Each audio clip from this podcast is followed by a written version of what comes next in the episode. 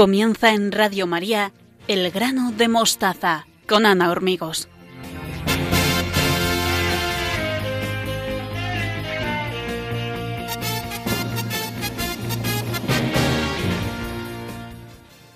Sean todos bienvenidos. Les saludo con mucho cariño en mi nombre y en el de todos los que formamos el equipo del programa. Estamos encantados de compartir estos momentos con todos ustedes los que nos escuchan en directo y los que nos siguen a través de los podcasts. Estamos en Twitter y en Facebook en la dirección arroba elgranomostaza.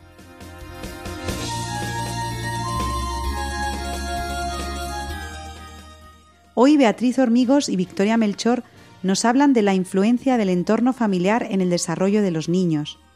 Belén Herrero nos descubre el origen etimológico de la palabra obra y Luis Manuel Caraballo nos explica las ideas de Rousseau acerca del Estado y la educación. Hemos preparado estos temas con mucha ilusión para todos ustedes, así que esperamos que se queden con nosotros en los próximos minutos en el programa número 104, segundo de la novena temporada.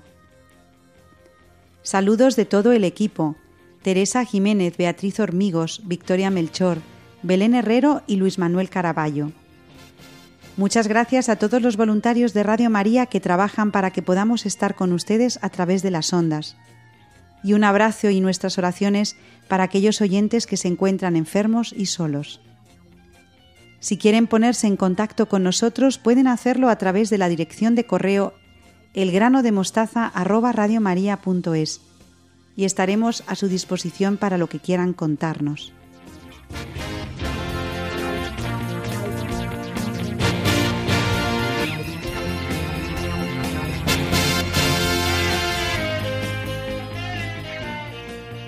Estamos preparados para sacar el máximo provecho del hoy y del ahora, porque estamos convencidos de que merece la pena acompañarnos desde el corazón. Y todo esto en Radio María, la radio que cambia vidas.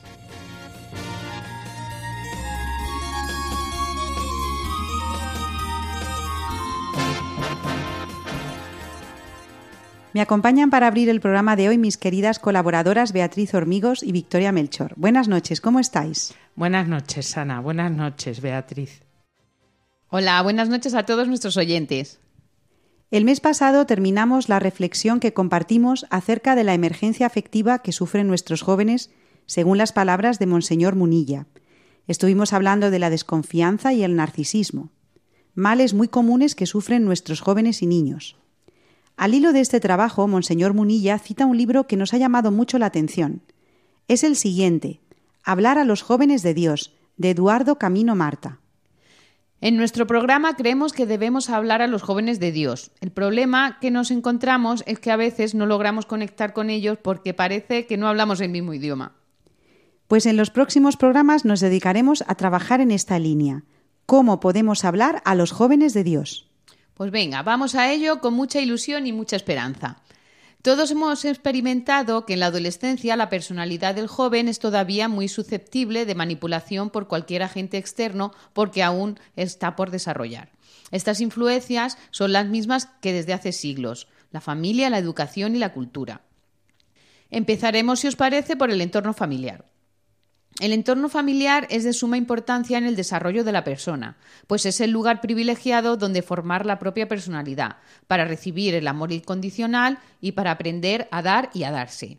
También proporciona un marco fundamental para el desarrollo social y moral de los niños y adolescentes, ya que influye en la formación de sus valores, la capacidad de comunicación, la comprensión de normas éticas y el apoyo emocional que reciben. Estos factores juntos modelan la identidad moral de un adolescente y su capacidad para tomar decisiones éticas a medida que se desarrollan. Nombras, Beatriz, el entorno familiar y qué importante es la familia para, para, todo. Hoy en día, desgraciadamente, bueno, desde hace muchos años ya, está sufriendo una serie de ataques que no dejan actuar a la familia como lo que, como lo que es esa célula eh, necesaria de la sociedad en la que crecen y se forman los, los hijos y los padres, desgraciadamente, no tienen control sobre, sobre, ellos, sobre ellos. y a los padres no les dejan actuar como tales. No son los primeros educadores de sus hijos porque el Estado asume el papel. Y hace unas semanas vimos este, este ejemplo en el Reino Unido, cuando desconectaron a esta bebé aún en contra de la voluntad de, los padres. Es que es muy fuerte. La verdad es que es un caso que a mí me impresionó como a mucha gente, porque los padres ahí no tuvieron nada que, que hacer, ni que decir, ni nada. Y fijaos, se mata a estos bebés, igual que en otros casos, y a la vez no se quiere tener hijos porque bueno, se ha llegado a decir que, que, contaminan, que gastan mucho. Ya como nazca un niño con alguna deficiencia, malformación, algún síndrome, es una carga para el Estado que todos tenemos que, que, pagar. Por tanto, pues se les mata directamente en el seno, en el seno materno. Y esto es un ataque que está completamente orquestado en contra de la familia, de no dejar actuar a los padres como lo que son, como esos educadores de los hijos y sobre todo como eh, también donde se produce la vida. La familia es donde se tiene que generar y producir la vida. Si os parece, podemos ir analizando cómo el entorno familiar influye en el desarrollo social y moral de los adolescentes. En primer lugar, la familia favorece el modelado de valores y de la ética. Los niños y jóvenes tienden a imitar el comportamiento de sus padres y otros miembros de la familia. Si ven a sus padres actuando de manera ética, respetuosa y justa, lo más probable es que adopten esos valores. Por otro lado, si los padres muestran comportamientos inmorales o éticamente cuestionables, los adolescentes pueden verse influenciados de manera negativa. En segundo lugar, la familia promueve la comunicación efectiva. La comunicación abierta y respetuosa en la familia permite a los adolescentes plantear preguntas sobre valores, moralidad y cuestiones sociales. Los padres que escuchan activamente proporcionan orientación y permiten a sus hijos expresar sus opiniones para fomentar un desarrollo moral más sólido. Qué importante es esto del modelado de valores y de la ética, sobre todo porque los padres tienen que ser el ejemplo de los hijos, en el que ellos se vean reflejados sobre cómo actuar, cómo pensar, esos valores que, que se transmiten. Y claro, si los padres, como decías Beatriz, son un modelo un tanto incuestionable, o sea, perdón, cuestionable e inmoral, pues los hijos no van a ver otra, otra cosa. Y yo creo que esto es muy importante que los padres lo tengan claro, que los hijos se ven reflejados en ellos y al final van a actuar como actúan ellos. Respecto a la, a la comunicación, a mí me parece fundamental. Primero el ejemplo y luego comunicar, hablar con los hijos, dialogar. Da igual lo que les cuenten, sobre todo la edad de la adolescencia, que es tan, tan difícil, lo vemos en las clases cuánto nos cuesta llegar a veces a los alumnos en esas edades, los pequeños por pequeños, pero los adolescentes, y sin embargo necesitan ese diálogo, esa comunicación, porque tienen muchos interrogantes que, hay que solucionar. Y es algo tan sencillo como sentarse a hablar con ellos o ver una película con ellos y según el tema, pues a través de eso eh, sacar las dudas que, que tengan o facilitarles el que, el que nos cuenten sus problemas, sobre todo sin juzgarles, porque yo creo que en el momento en el que se les juzga, se les regaña, por decirlo así, pues esta comunicación desaparece. Os cuento un caso que me pasó el otro día a mí en una clase de tercero de la ESO. Estábamos hablando con los chicos, bueno, siempre preguntamos, ¿qué tal? ¿Cómo estáis? Bueno, bien. Y me decían, claro, es que con el profesor tal no voy a decir nada más, pues eh, es que no nos escucha y luego nos pide que, que, nosotros le escuchemos a él cuando él es el primero que no nos escucha a nosotros. Y entonces, pues es verdad que, que, dejando a los chicos que hablen, eh, te dan muchos mensajes para cómo acercarte a ellos, ¿no? Cómo puede pedir que le escuchemos cuando él es el primero que no nos escucha a nosotros. Así que sin duda el ejemplo y la comunicación nos ayudan a ir descubriendo que lo que vivimos en familia es verdadero y valioso. Lo que voy a explicar ahora es fácil de decirlo, pero no de aplicarlo a la práctica, ya que en familia se aprenden normas y límites. Las reglas y límites establecidos en el hogar son esenciales para guiar el comportamiento de los adolescentes. Estas normas pueden incluir aspectos éticos y morales, como la honestidad, la empatía y el respeto por los demás. Cumplir estas reglas puede ayudar a los adolescentes a desarrollar un sentido de responsabilidad y valores éticos. A mí es que me parece fundamental el tema de poner normas y límites a los hijos, porque si no crecerían como, bueno, pues como animales, con perdón por la, por la expresión, pero en el momento en el que tú no pones límites a tus hijos y unas normas, en casa se cumplen unas normas de educación, de los valores también y unos límites. Y es que así es como se educa. Yo tengo que poner un límite a mi hijo a la hora de ver la televisión, de utilizar el móvil, a la hora de salir. A un adolescente no se le puede dejar salir hasta la hora que él quiera, porque bueno, pues hay muchos peligros fuera en la sociedad y hay que, hay que enseñarlos. ¿Qué pasa? Que eso es muy cansado y nosotras lo podemos ver en las clases, donde también tienes que poner unas normas y unos límites y es muy cansado porque, claro, tienes que estar un día y otro y otro y los niños protestan y los niños no quieren, se rebelan, lloran. Entonces, no podemos eh, ceder al chantaje ese emocional que, hacen y se pillan una rabieta. A lo mejor de vez en cuando se puede ceder en algo, eh, vuelvo al primer punto, con lo que se puede dialogar y llegar a un consenso pero quienes ponen los límites y las normas son los padres. Para mí es todo, todo ventaja y aunque el niño, el adolescente no se dé cuenta, eso le está educando y le está educando para un futuro y le va a servir mucho en, en la vida. Entonces yo creo que los padres mm, no tienen que tener miedo a poner límites y normas a sus hijos, porque el adulto es el que manda y el que manda en casa. Y de verdad que si no, esto si no se ponen límites, luego tiene unas graves consecuencias para, para, los niños y los adolescentes. Bueno, Victoria, ya que estábamos respondiendo a esta pregunta, ¿qué te parece el comentario que llevan los niños a casa diciendo es que voy a ser el único? Voy a ser el único que no tiene móvil. Voy a ser el único que vuelva a casa a las once y media. Voy a ser el único que no vaya a este sitio. ¿Qué te parece esto? Que pues normalmente no son los únicos. No, no, no, no son los únicos. Y si los demás padres preguntan, pues verán que no es su hijo eh, la excepción. Lo que pasa que, bueno, pues lo que decía, ese chantaje lo tienen que hacer. Ahora es costoso para los, para los padres. Y yo, bueno, pues pongo un ejemplo muy cercano. Una de mis sobrinas todavía no tiene móvil, está en segundo de la ESO y no tiene móvil. Y es que sus padres no se lo quieren dar lo han hablado, lo han dialogado con, con la niña, con mi sobrina, y bueno, podrá estar más, menos de, acuerdo, pero es la decisión de sus padres. Y entonces no es la única. Y yo creo que eso a los padres les tiene que dar igual, porque no va a ser el único. Y si es el único, es que no pasa nada, es que hay que ir contracorriente en esta sociedad que tenemos tan permisiva y todo, y todo vale. Entonces, lo del único solamente se queda para los hijos únicos. Lo demás, nada. Muy bien. Bueno, pues seguimos avanzando en este tema tan interesante porque, como decíamos antes, la familia constituye también un lugar seguro para los niños y para los jóvenes. Desgraciadamente, Ana, no siempre es así. Es muy triste comprobar cuánto sufren los niños en las familias en las que hay disputas y tensiones. Los niños necesitan encontrar en sus padres y familiares apoyo emocional. Un entorno familiar que brinda apoyo emocional contribuye a la autoestima y a la seguridad de los adolescentes.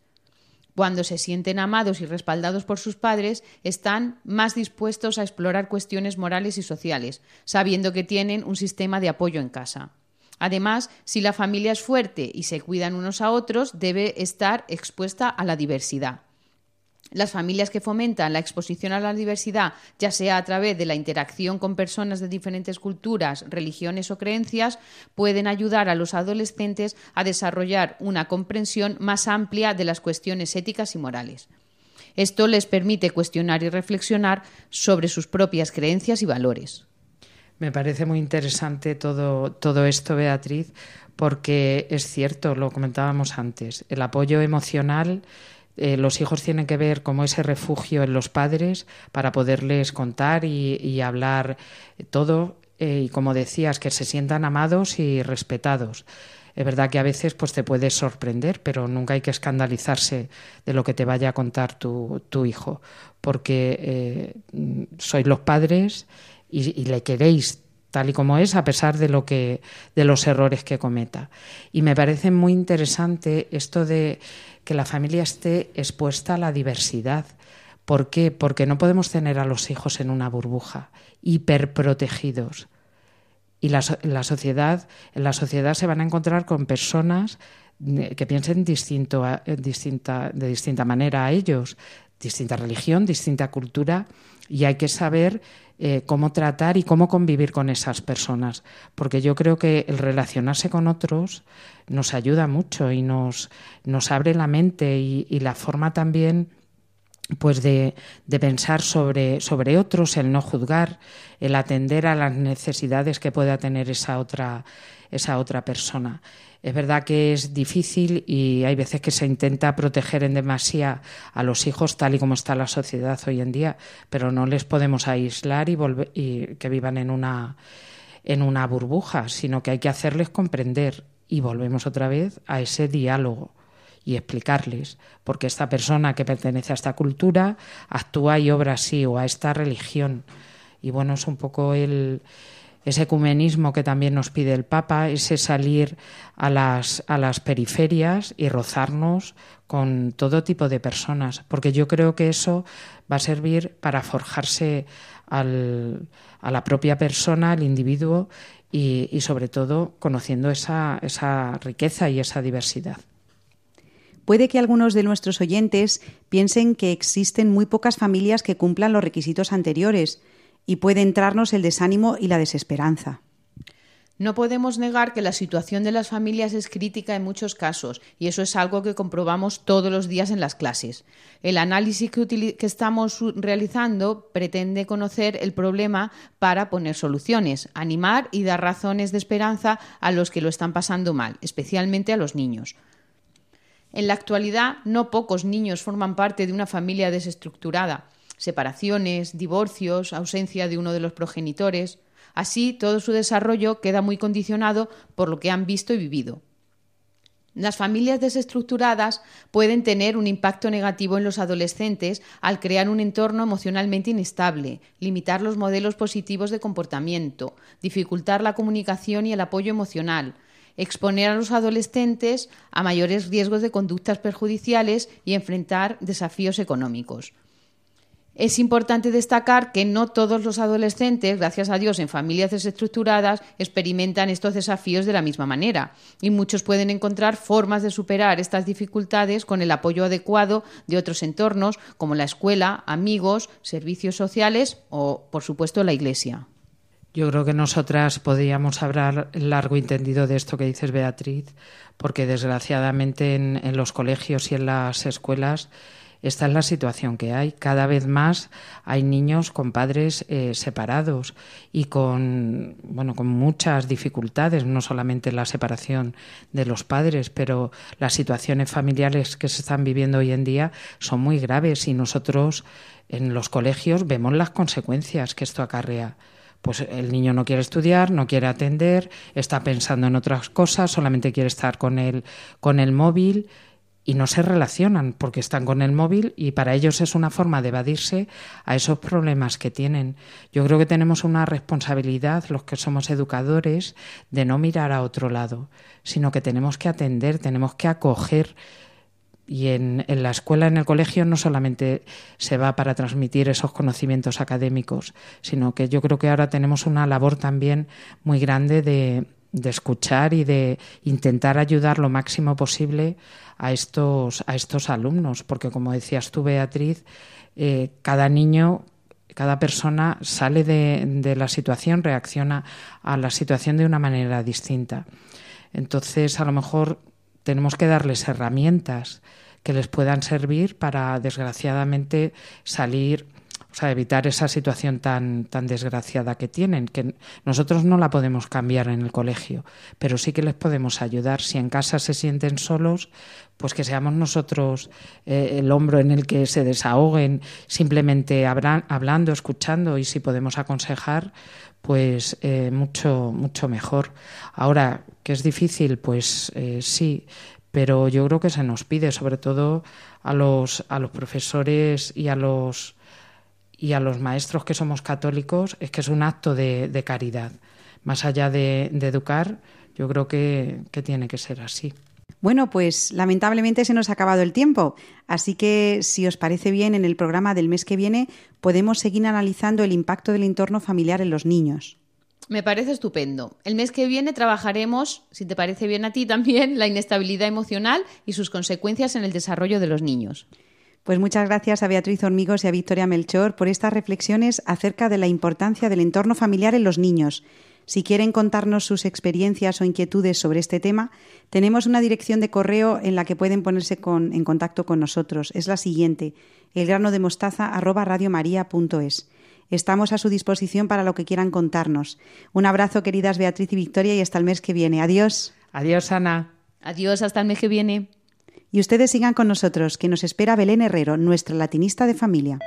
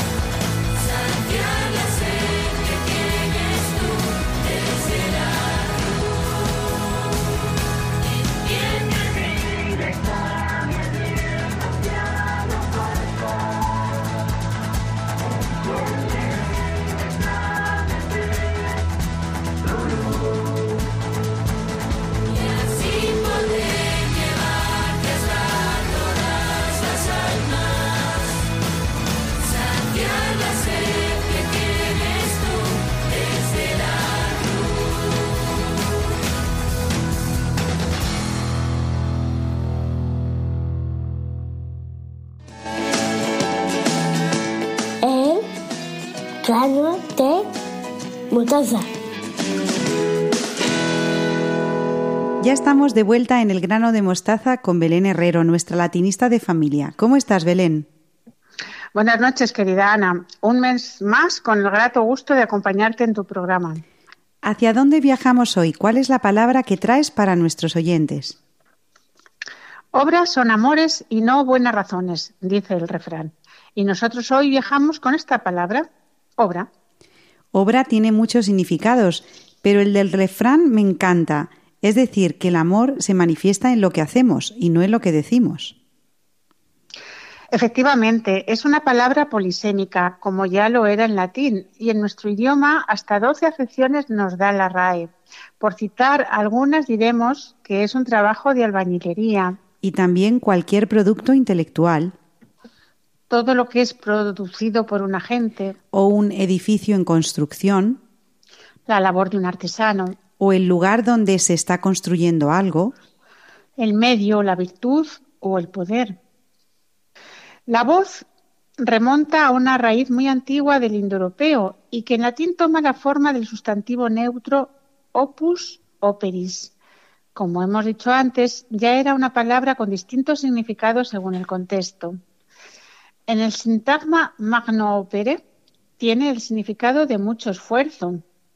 También puede ser trabajos de fortificación, como dice estas palabras, locus natura atque opere munitus. que significa Belén lugar fortificado por la naturaleza y por el arte. También podía referirse a un trabajo artístico, como leemos en estas palabras del poeta Virgilius. Pocula ponam, divini opus alquimedontis. Apostaré unas copas, obra del divino Alcidemonte. Y con el significado de edificio o construcción, dice Cicerón, aedium sacrarum publicorum que operum de populatio. El saqueo de los templos y edificios públicos. Este mismo sustantivo, opus, junto al verbo ser, formaba una perífrasis verbal con el significado de ser necesario. Y así lo dice Cicerón, nunc opus est te animo valere. Ahora es preciso que fortifiques tu espíritu. Con esta idea de necesidad y bajo la forma a la que evolucionó el sustantivo opus, a saber, huevos con B y una H añadida por un cruce de formas, tenemos la palabra huevos con B y la conocida expresión de hacer algo por huevos, tal y como lo vemos por primera vez en el cantar de Miocid. Nos huevos sabemos en todo de ganar algo. Y para los cristianos, la obra del Señor es la obra de la salvación. Y en los más relevantes versículos leemos, Señor, tú establecerás paz para nosotros, ya que también todas nuestras obras tú las hiciste por nosotros. Porque somos hechura suya, creados en Cristo Jesús para hacer buenas obras, las cuales Dios preparó de antemano para que anduviéramos en ellas. En las artes la obra es el centro de la expresión y también puede ser el tema, como vemos en estos versos de Miguel de Unamuno. Sacude la tristeza y tu ánimo recobra. No quieto mires de la fortuna la rueda, cómo gira al pasar rozando tu vereda, que a quien quiere vivir vida es lo que le sobra. No haces sino nutrir esa mortal zozobra, que así en las redes del morir lento te enreda, pues vivir es obrar, y lo único que queda la obra es. Echa, pues, mano a la obra. En nuestra lengua y también en otras lenguas romances hemos recibido la palabra sin alteración alguna, directamente del latín clásico. Animamos a todos nuestros oyentes a que se unan en este pequeño juego lingüístico acerca de las palabras derivadas de obra. ¿Comenzamos, Belén? Vamos a ellos.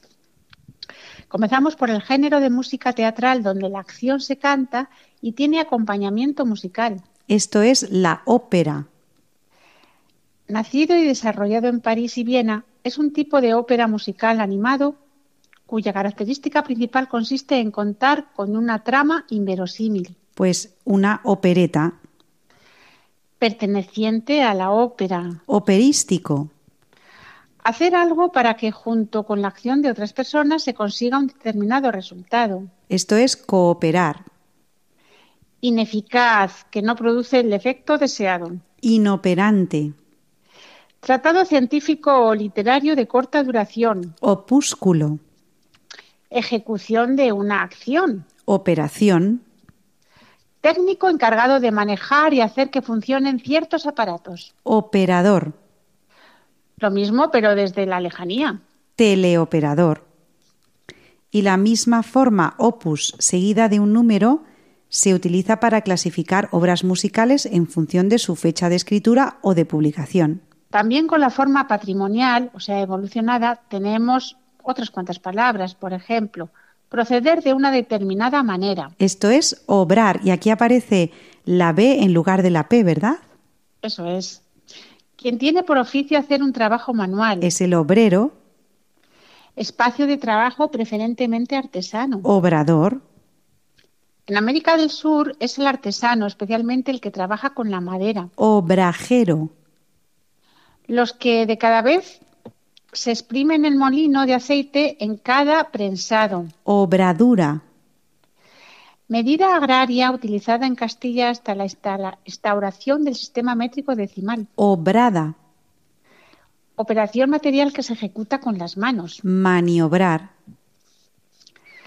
Bueno, a partir también de este sustantivo latino, opus, y el verbo facere, que significa hacer, con apofonía de vocal se derivan formas léxicas como las siguientes. Por ejemplo, actividad laboral habitual, especialmente requiriendo habilidad manual o esfuerzo físico. Esto es el oficio.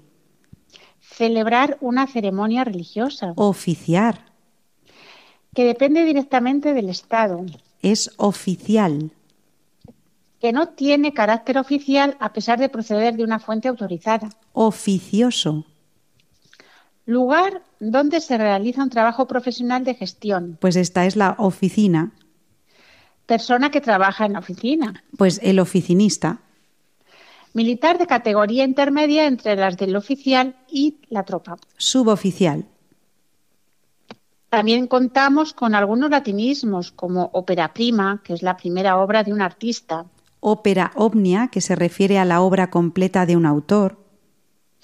Ópera magna, la obra más relevante de un compositor. Y ópere, no sé si está bien dicho, quitato o citato, no lo sé, Belén. Tú eres la latinista, quitato. Se usa para aludir a- en una nota a una cita anterior.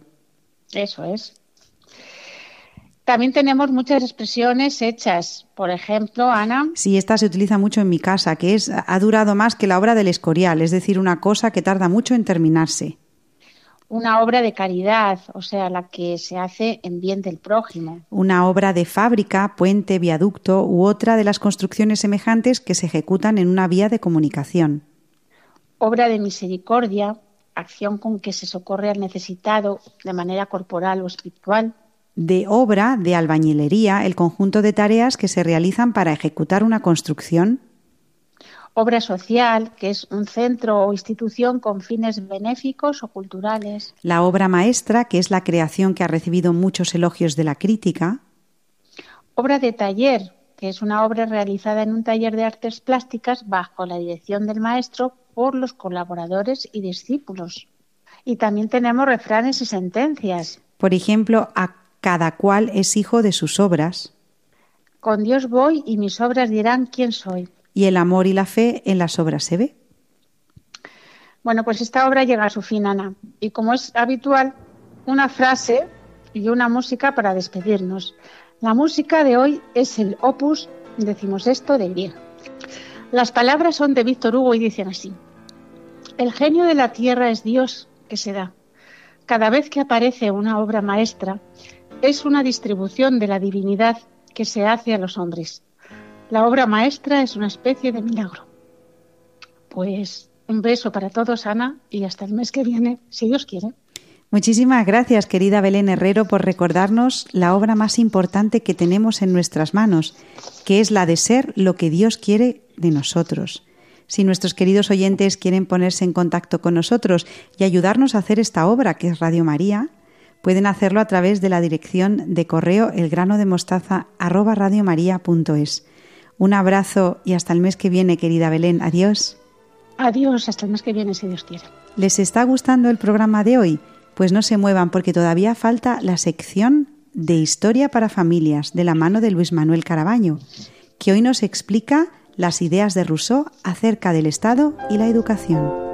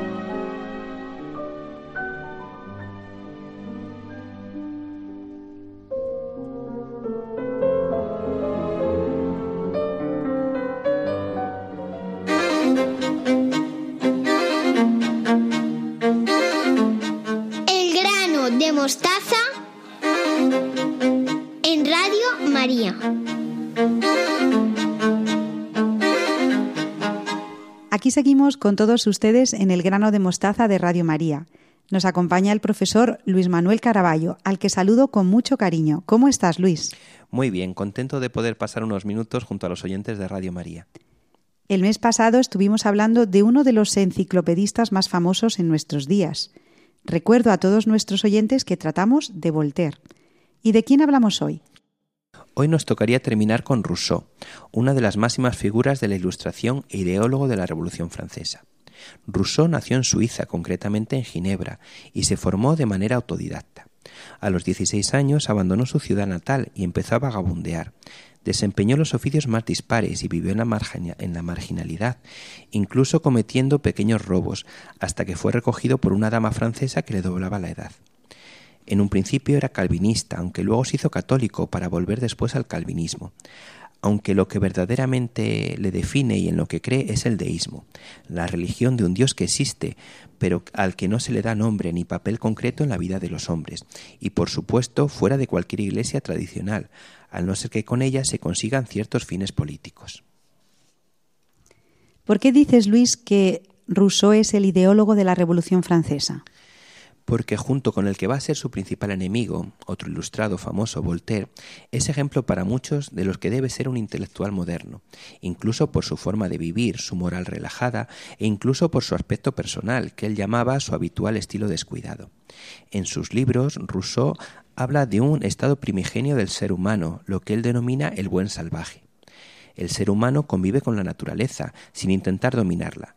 En este estado, Rousseau afirma que el ser humano es bueno por principio, es bueno por naturaleza.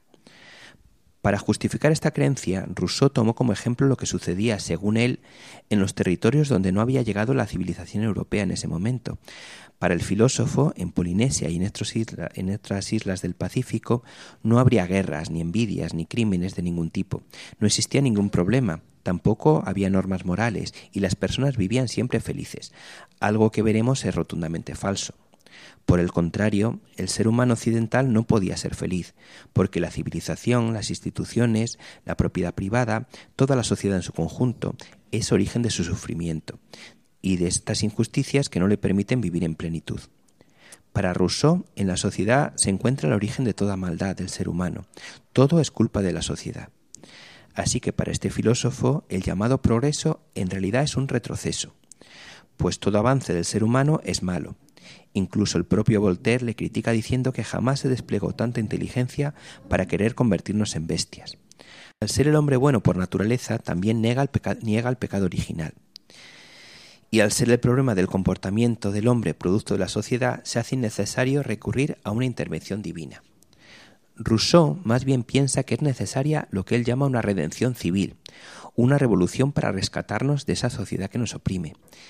Y para él la única religión necesaria sería, por tanto, la religión civil, que es lo que nos impondría el Estado para sacarnos de esa sociedad opresora y volvernos nuevamente libres. Por eso, Rousseau puede considerarse el padre de casi todas las ideologías radicales de los últimos dos siglos, no solo de la Revolución Francesa, todas ellas con las nefastas consecuencias que todos conocemos. Por supuesto, las ideas de Rousseau son totalmente falsas. Así, por ejemplo, los mauríes, a los que retrata como personas inmáculas, eran en su tiempo temibles guerreros y conocidos como cazadores de cabezas. Incluso devoraban carne humana en sus rituales. Y ya desde la prehistoria hay identificadas masacres tanto de hombres, de mujeres como de niños. En yacimientos como el de Atapuerca en Burgos vienen constatándose signos de canibalismo. Un cráneo de un joven de hace 430.000 años en la cima de los huesos de este yacimiento burgalés se considera la prueba más antigua que existe de un homicidio. Además, sobre todo la teoría del buen salvaje se utiliza habitualmente en contra de España y su labor en América, como hemos visto muchas veces cuando se habla de la benigna sociedad indígena que existía supuestamente antes de la llegada de los españoles. Una sociedad idílica, olvidando las terribles luchas, matanzas e incluso innumerables sacrificios humanos que se practicaban antes de la llegada de Cristóbal Colón. Frente a las ideas de Rousseau, los cristianos pensamos que el hombre no es intrínsecamente bueno, ya que la caída en el pecado supuso la pérdida de su estado original, pero tampoco de ninguna manera sería un lobo para el hombre, como propina el filósofo Hobbes, que se suele contraponer a Rousseau. Para nosotros el hombre es una criatura libre y con razón para actuar de una u otra manera. El ser humano puede elegir, tiene voluntad propia, pues fue creado en libertad, aunque con una inclinación a causa del pecado original, que tiene que ser redimido por la gracia divina. Y Luis, me, me gustaría preguntarte cómo se difundieron las ideas ilustradas de Rousseau. En 1762 se publica El Contrato Social. En esta, obra, en esta obra explica que ante la imposibilidad de regresar al estado de naturaleza original y ante la corrupción del ser humano, hace falta un contrato simbólico que se establecería entre el ciudadano y el Estado. La persona se compromete a una serie de obligaciones y el Estado le da unos derechos. Estas obligaciones y derechos los adquiere el ciudadano al incorporarse a una sociedad. Esta afirmación no presenta novedad alguna, pues eh, este, entre comillas, contrato entre gobernantes y gobernados se ha teorizado infinidad de veces a lo largo de la historia. Vamos a citar algunos ejemplos. Los españoles, por ejemplo, de la Escuela de Salamanca, varios siglos antes, ya reflexionaron sobre esto. También el padre Juan de Mariana habla de que la existencia de un gobierno por sí misma significa un límite a la libertad y considera este límite necesario. Sin embargo, siempre debía estar basado en la voluntad popular, y por lo tanto el gobierno no podía convertirse en una tiranía, pues las personas gozan de unos derechos fundamentales. El también jesuita Francisco de Suárez, por su parte, habla de que la sociedad se forma mediante un pacto entre hombres libres y los soberanos para ser gobernados basándose en las relaciones de contrato que se han de cumplir por ambas partes. Esta forma de gobierno sería el principio de la democracia. Se podría decir que ya ciertos autores españoles habían esbozado un concepto del poder en manos del pueblo. Así es, pero a diferencia de estos autores que pocos recuerdan, Rousseau no cree en la democracia. Escribe lo siguiente: Si hubiese una nación de dioses, estos se gobernarían democráticamente, pero un gobierno tan perfecto no es adecuado para los hombres. Incluso se pone en contra de sus compañeros ilustrados, como por ejemplo John Locke o el barón de Montesquieu, satisfechos con una monarquía parlamentaria en estilo inglés. Tampoco Rousseau cree en la libertad individual, más bien le interesa lo que llama voluntad de todos, una especie de democracia directa como en la antigua Grecia, y en la que una vez tomadas las decisiones no deja espacio para la libertad y los derechos individuales, porque para el filósofo el hombre libre es aquel que acepta todo cuanto impone la voluntad general. Y por eso cree que la tarea de los gobernantes es formar ciudadanos fieles, y aquí vemos cuál es su idea de la educación. Si es una buena cosa saber utilizar a los hombres tal y como son, aún es mejor hacerlos ser como es necesario que sean. Y sigue diciendo, la autoridad más absoluta es aquella que actúa desde el interior del hombre y se ejerce sobre su voluntad y sobre sus acciones y por eso condena la libertad de expresión, pues para Rousseau es importante la censura. El pensamiento único, pues, es aquel que el filósofo de Ginebra comenta cuando dice que el hombre debe ser obligado a ser libre. Por eso no cree en la pluralidad de los individuos. La voluntad política es la voluntad general. Robespierre, discípulo de Rousseau, durante la Revolución Francesa justificó el terror con la conocida frase de si la base del gobierno popular en tiempos de paz es la virtud, en tiempos de revolución es la virtud más el terror. Virtud sin la cual el terror es homicida, terror sin la cual la virtud es impotente. Como vemos, todo muy contradictorio, como fue la propia vida de Rousseau. ¿Y tú crees, Luis, que Rousseau está presente en la educación de nuestras escuelas? más de lo que podemos imaginar. Consciente de la importancia de la educación en la sociedad, Rousseau dedicó parte de sus escritos a este tema, en su obra Emilio o El arte de la educación. En ellos condena la educación tradicional, acusándola de destruir los instintos naturales del ser humano, que ha nacido libre. De ahí que piense que la educación aniquila la bondad natural del hombre.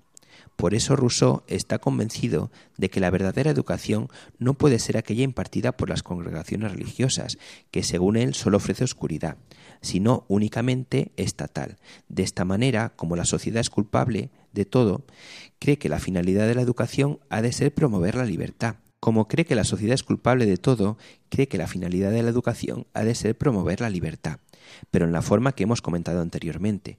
Los sentimientos, los instintos, la intuición ha de primar sobre la razón. Propone entonces un tipo de educación doméstica, en contacto directo con la naturaleza. Con el tiempo, los niños tendrían que tener un maestro, un preceptor, que les enseñaría a ser libres, pero siempre dirigiéndoles y condicionándoles con métodos autoritarios, llevándoles hacia las ideas políticas que él ya tenía prefijadas. Esta educación no se podía dar para todo el mundo, solo para una élite, y estaría fuera de las escuelas. En esto se ve claramente la idea que tenía sobre la libertad, pues dice, ninguna sujeción es tan perfecta como aquella que conserva la apariencia de libertad. Las personas deben hacer solamente lo que desean, pero deben desear lo que usted quiere que hagan. Y para ello el educador debe prever cada uno de sus pasos. No olvidemos que, como casi todos los autores de los que hemos hablado, Rousseau también era masón y estaba cargado de prejuicios contra la Iglesia. Por todo ello, sus escritos fueron puestos en el índice de libros prohibidos de la Iglesia a partir del año 1762. Bueno, Luis, pues yo creo que lo vamos a dejar aquí. Vamos a continuar en el mes de diciembre, si te parece, con Rousseau y cómo está presente en la educación de nuestras escuelas. Porque aunque les parezca mentira, queridos oyentes, estos ideólogos de la Revolución Francesa han influido y siguen influyendo en nuestras vidas, principalmente como en el grano de mostraza tratamos de la educación y de las familias, en la educación. Y Rousseau está muy presente en la educación. Así que el mes que viene, Luis, continuaremos de cómo Rousseau influye y sigue influyendo en la educación de nuestros niños. Así que solo me queda darte las gracias a ti, Luis Caraballo, por estas ideas acerca de la necesidad de estudiar historia en familia y en este caso las ideas de Rousseau acerca del Estado y la educación. Si quieren preguntar alguna cuestión al profesor Caraballo, tenemos una dirección de correo en la que estaremos encantados de ponernos en contacto con ustedes. Y es la siguiente, elgranodemostaza@radiomaria.es. Hasta el mes que viene, Luis. Un abrazo y gracias. Bueno, hasta el mes que viene.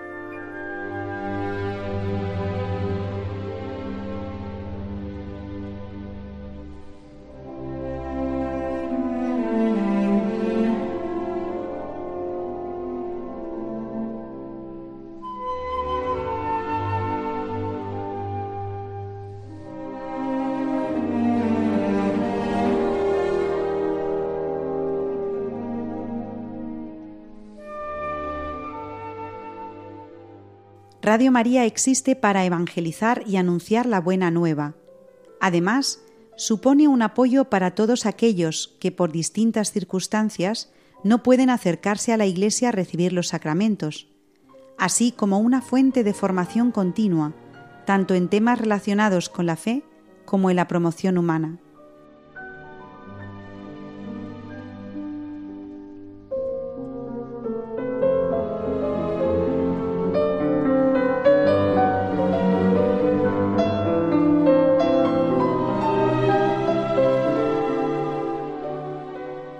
Por eso Radio María tiene una presencia activa en redes sociales, como por ejemplo en su perfil de Twitter, de Instagram, una página en Facebook, un canal de difusión en Telegram y grupos de WhatsApp para recibir contenidos y novedades de programación.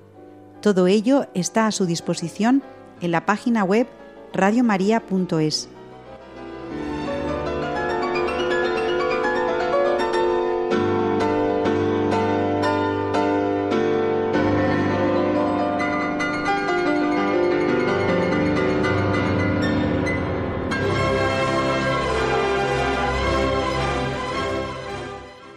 No te quedes sin Radio María, la radio que cambia vidas.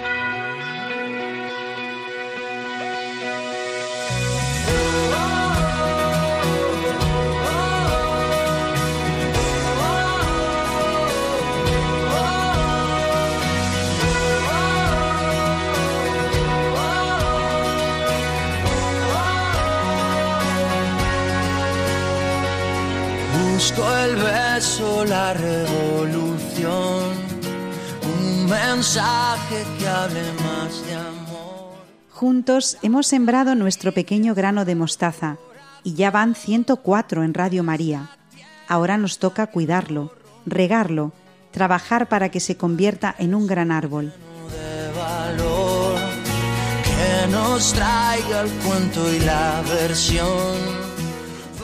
Gracias a Beatriz Hormigos y a Victoria Melchor por hablarnos de la influencia del entorno familiar en el desarrollo de los niños. A Belén Herrero por descubrirnos el origen etimológico de la palabra obra.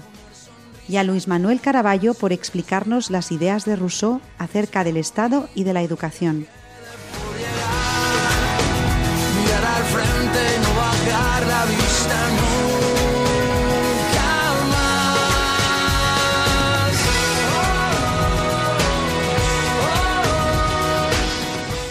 Nosotros nos vamos hasta el próximo 20 de diciembre de 2023 con un nuevo programa de El grano de mostaza. Pero ustedes pueden quedarse en Radio María, la radio que acompaña el corazón. Seguimos a su disposición en la dirección de correo elgranodemostaza@radiomaria.es. Si desean recuperar el programa de hoy para volver a escucharlo o para compartirlo, pueden hacerlo en la página web radiomaria.es, en la sección podcast, escribiendo el nombre de nuestro programa El grano de mostaza. Se quedan con los servicios informativos. Los llevamos a todos en el corazón. Hasta el mes que viene, un abrazo y nuestra oración para todos.